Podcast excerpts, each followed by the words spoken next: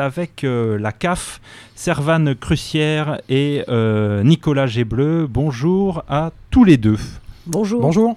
Alors, euh, Servan, euh, vous êtes à la CGT, Nicolas AFO, et ensemble, vous menez euh, depuis la fin de semaine dernière un combat, un rapport de force à la CAF, euh, la CAF de Gironde, qui ne semble pas aller très bien. Euh, à lire vos communiqués, on, on pense que CAF, c'est peut-être plus caisse d'allocation familiale, mais euh, euh, chronomètre, euh, euh, euh, chronomètre administratif familial. Voilà, j'avais noté, euh, parce que euh, on dirait qu'il y a des cadences impressionnantes qui vous sont imposées euh, au sein de la, caisse d'allocation familiale. Euh, oui, effectivement, ça fait déjà un moment que, ça existe, mais oui, on est obligé d'avoir une production horaire euh, chacun, que ce soit pour recevoir les, les allocataires, que ce soit pour traiter les dossiers, répondre au téléphone, euh, puisque tout est, quantifié, que les seuls indices euh, de prétendue efficacité, c'est la quantité. Et que forcément, bah, quand en plus on manque de moyens et de personnel, et quand en plus le nombre d'allocataires ne fait qu'augmenter, bah forcément ça augmente les cadences. Donc euh, oui, on pourrait reprendre les slogans des années 30, euh, stop aux cadences infernales, oui c'est encore d'actualité. Nicolas?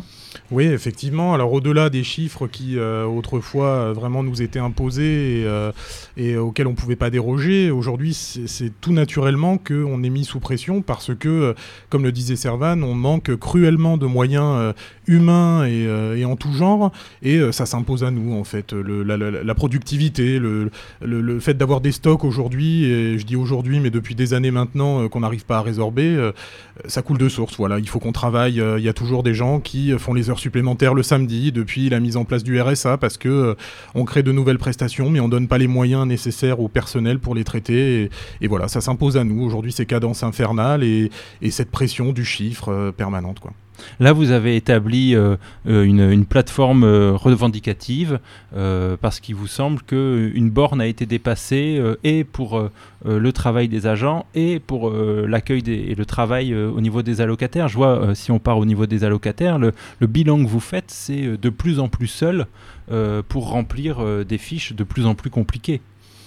Oui, effectivement, on se rend bien compte qu'il y a un mouvement qui est euh, insufflé par les différents gouvernements depuis quelques années maintenant, euh, à savoir dégrader euh, notre mission de service public, parce que c'est vrai que les CAF distribuent, comme certains l'a dit, un pognon de, dingue, et que si on peut y mettre un terme en essayant de dégrader l'image de ce service public, ben, on ne pourrait pas mieux s'y prendre que la situation dans laquelle on est aujourd'hui. quoi. Donc oui, c'est une dégradation là aussi de- depuis quelques années de nos conditions de travail. Et quand vous dites qu'une barre a été franchie, c'est surtout que, euh, comme on l'avait fait les années précédentes, euh, non seulement le contexte actuel est particulièrement difficile, mais on anticipe le contexte qui pourra être celui à venir demain.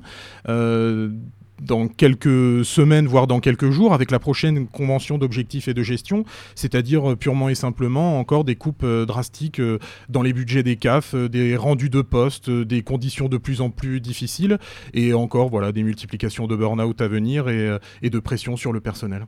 Il y, a- une chose dont on entend beaucoup parler et qui est, liée justement au fait que l'allocataire doit se retrouver toujours seul, c'est l'inclusion numérique. C'est un mot qu'on entend beaucoup. Il y a, je crois, un secrétaire d'État euh, délégué à, ces questions. D'ailleurs, une des députées de, de Gironde a pour mission d'être sur l'inclusion numérique, la députée En Marche, euh, Dominique David. Euh, ça, quand on entend inclusion numérique, il faut voir derrière l'autre versant qui est en fait, il y a besoin d'une inclusion numérique parce qu'il y a de moins en moins de monde pour aider dans, les CAF notamment oui, c'est, on le voit, là, ça fait un moment déjà que la CAF a mis en place un site internet caf.fr. euh, qui peut être intéressant et interactif, et c'est très bien d'ou- d'ouvrir aussi sur ces outils-là. Cependant, là, ce qui est prévu, c'est en effet, puisqu'on manque de personnel, on va remplacer euh, par le numérique. Et alors là, ça va plus parce que, et d'une, on s'aperçoit que l'idée, c'est pour donner un, chiffre dans cette fameuse convention d'objectifs et de gestion qui est en, en pourparlers en ce moment entre le gouvernement et la Caisse nationale. Il voudrait atteindre 80% de démarches vis-à-vis de la CAF faites directement par le site internet. 80%. Aujourd'hui, il faut le savoir, au national, toute CAF confondue, c'est à peu près 17% ou 18%.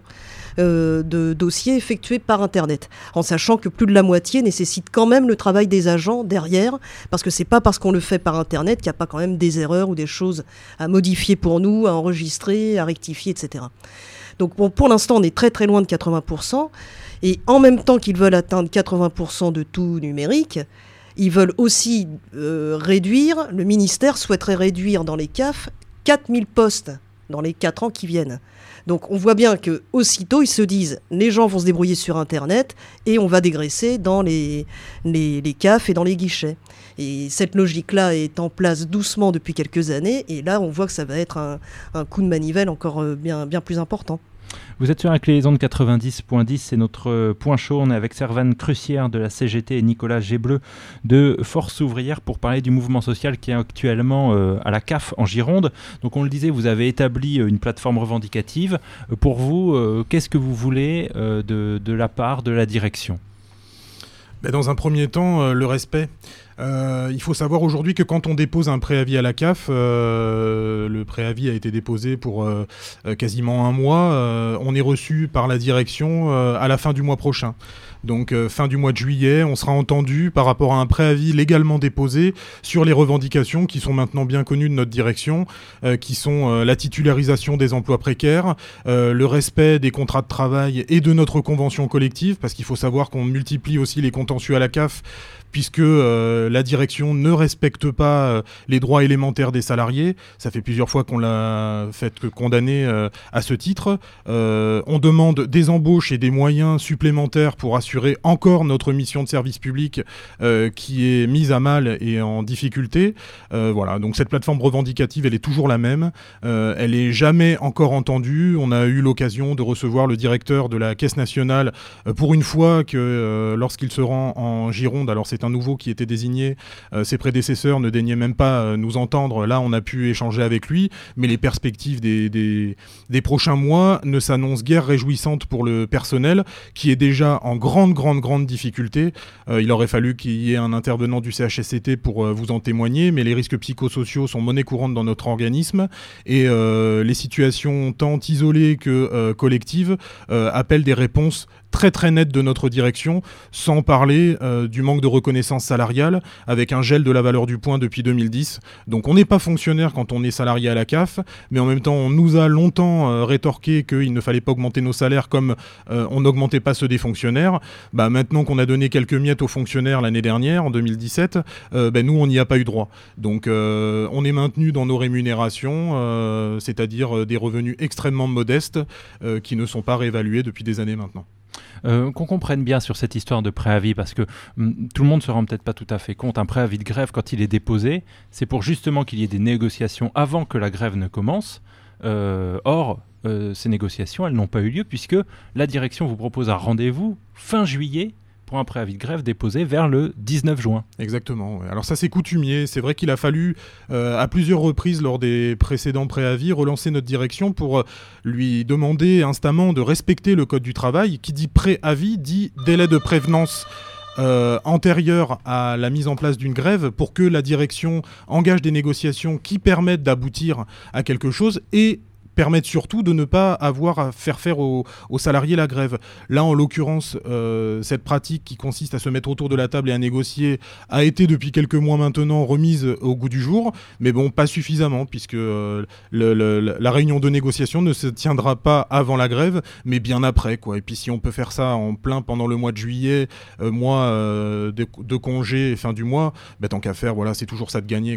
Comment ils réagissent face à, à, ce préavis de grève euh, vos, collègues euh, ils comprennent que la situation est, grave. Euh, après, effectivement, la, difficulté, c'est de comprendre qu'il faut à la fois sauver nos métiers, tout en étant en même temps dans une situation où notre métier nous plaît même plus finalement.